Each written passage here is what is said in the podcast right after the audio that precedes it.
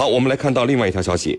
美国当选总统特朗普呢，在北京时间本周二上午发布的一段视频中称呢，他将在上任第一天就指示美国退出 TPP，也就是跨太平洋伙伴关系协定。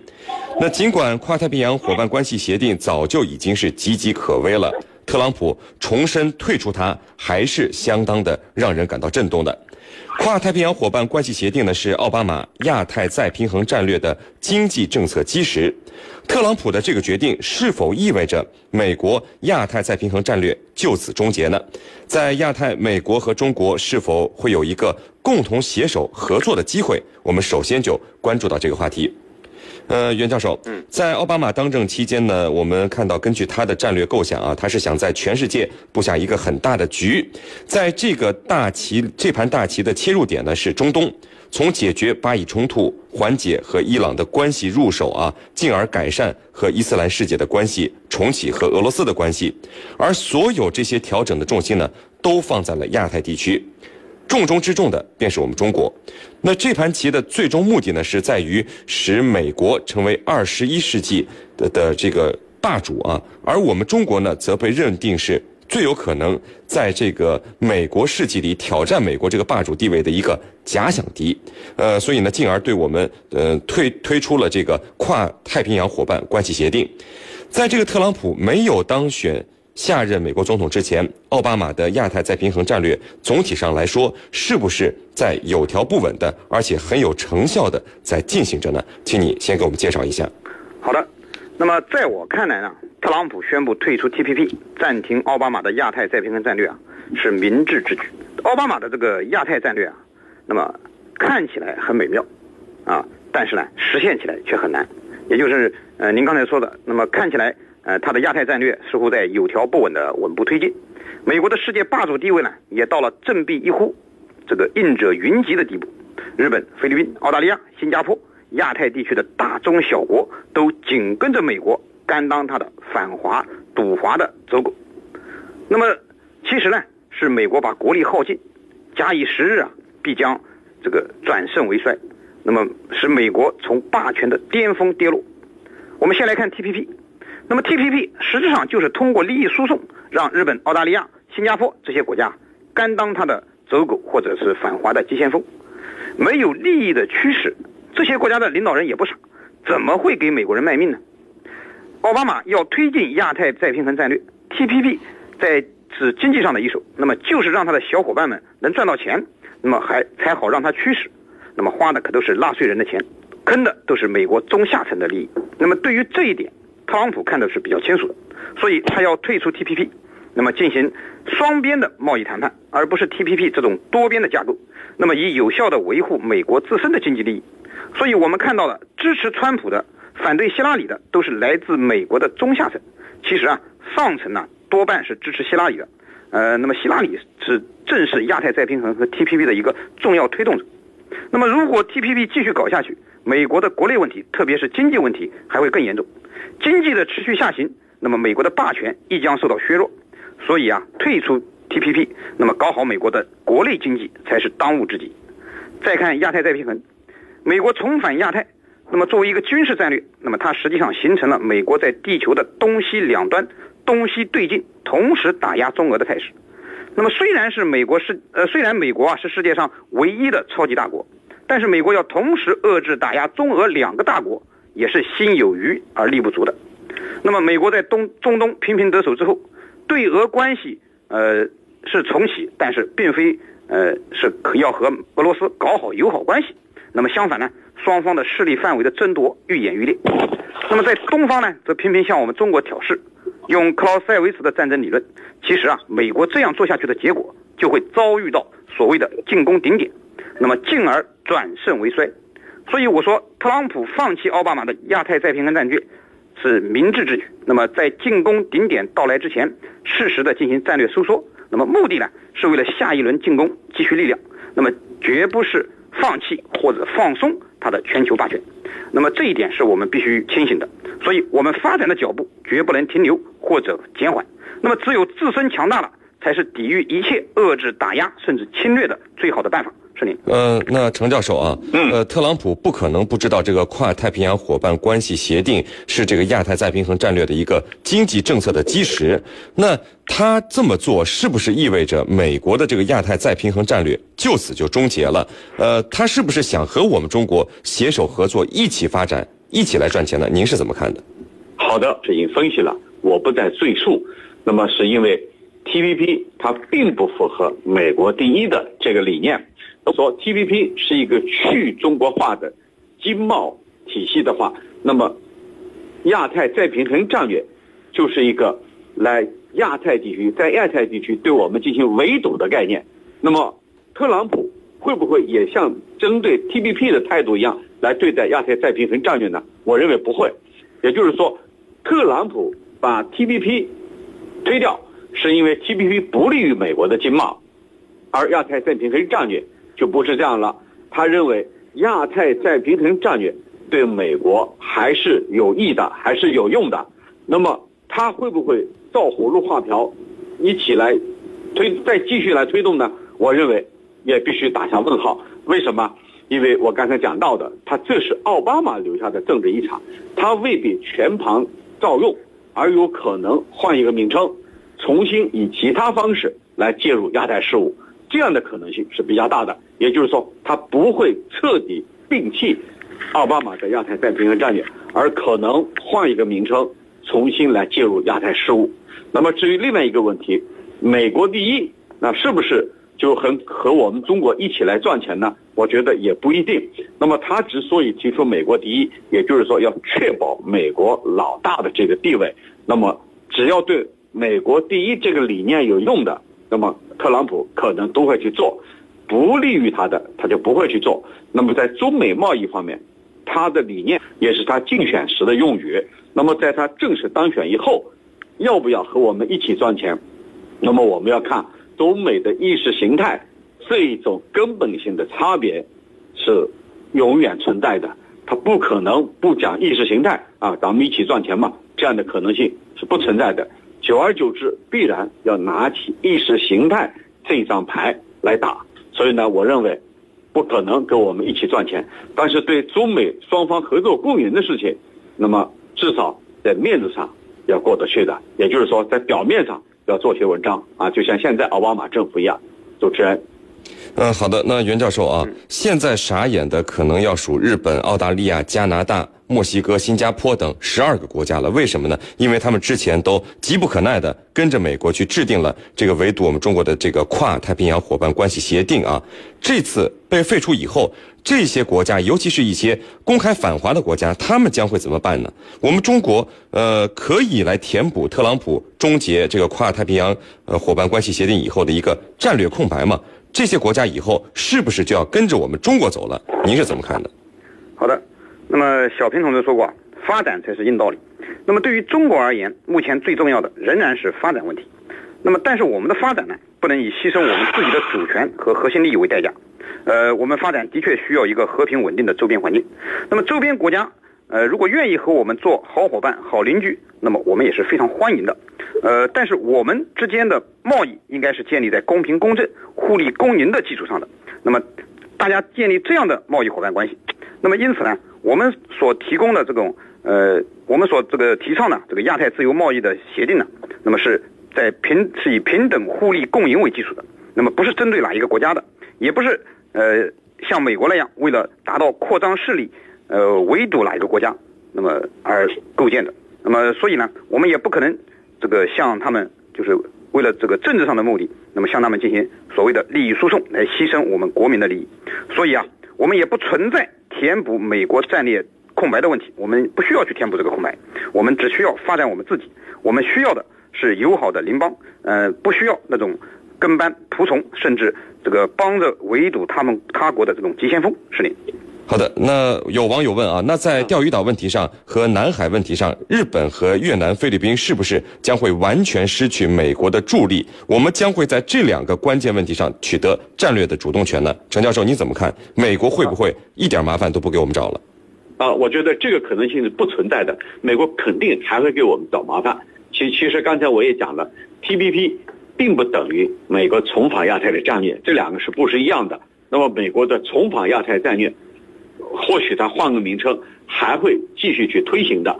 那么如果在这样的前提下说美国不会给我们找麻烦了，我觉得这样的看法是啊片面的。那么美国肯定会给我们找麻烦，那主要理由有四个。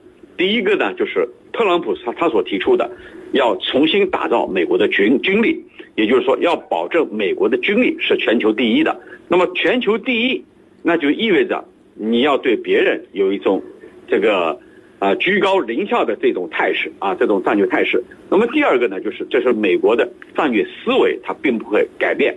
那么美国的战略思维是什么呢？就是它要确保对其他各方的这种战略威慑。那么这种战略威慑，你看特朗普说了，他宣誓就职以后就去访问俄罗斯，也就是说他在刻意改善美俄的关系。但是对我们中国这方面，他没有更多的提及。那么第三个就是特朗普他的团队里头，他的新的执政团队里头有大批的右翼分子、强硬派、死硬派。那么包括未来可能成为国防部长的这个啊一位前将军，还有这个国务卿这些人选，他都是右翼色彩。啊，这些都是特朗普刻意去融入国这个融入共和党主流政治势力的一个举措。那么第四个呢，就是一些地区国家，你想日本是最明显的，那么他们肯定会主动向美国做出请求，主动把美国请进来。你包括越南也是这样的情况，菲律宾我们还现在还要观察，因为他这个新上来的总统啊跟前任不一样。那么这些地区国家他会主动。请求美国介入，所以从这个四个方面来分析，我觉得未来如果说美国在南海、在钓鱼岛这一块儿不会给我们找麻烦，我觉得这样的看法啊是片面的。我们始终要保持高度的警惕啊，任何一种可能性都不要完全排除。主持人，好的，非常感谢我们的两位军事评论员，解放军国际关系学院的陈汉平教授和解放军南京政治学院的袁周教授，今天给我们带来的精彩解读，谢谢两位。不客气，主持人，大家再见。谢谢大家，再见。穿越历史风云，挖掘战争背后的故事。军情观察之孙主编说军事。大家好，我是孙小伟，今天我给大家继续讲述金三角蒋介石残军何以能留下六万后代的故事。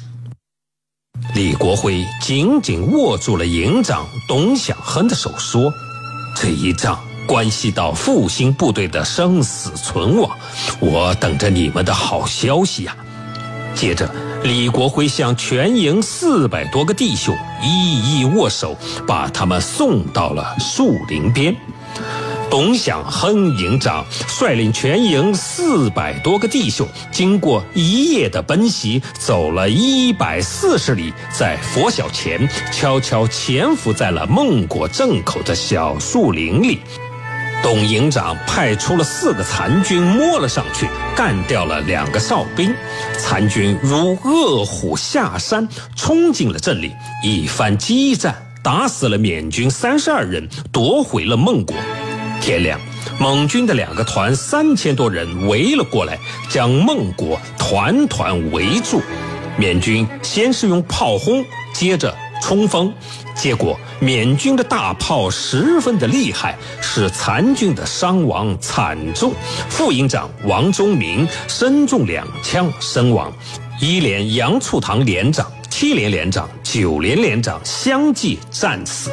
张富生副团长清醒地意识到，残军所有惨败是因为没有重武器。他立即决定组织一个五十个人的敢死队，决心消灭缅军的炮兵部队。深夜，营长董响恒带领这支敢死队，悄悄地撤出了阵地，向后山进发。午夜突然下起了大雨，天黑的是伸手不见五指，真是天助残军。敢死队摸入了缅军炮兵的阵地，先用刺刀杀死了十多个缅军，然后俘虏了二百零五人，缴获十门大炮，大获全胜。天亮，十门八一毫米重炮一齐向缅军开炮，缅军做梦也没有想到残军还有大炮，顿时被打的是溃不成军，纷纷的败退。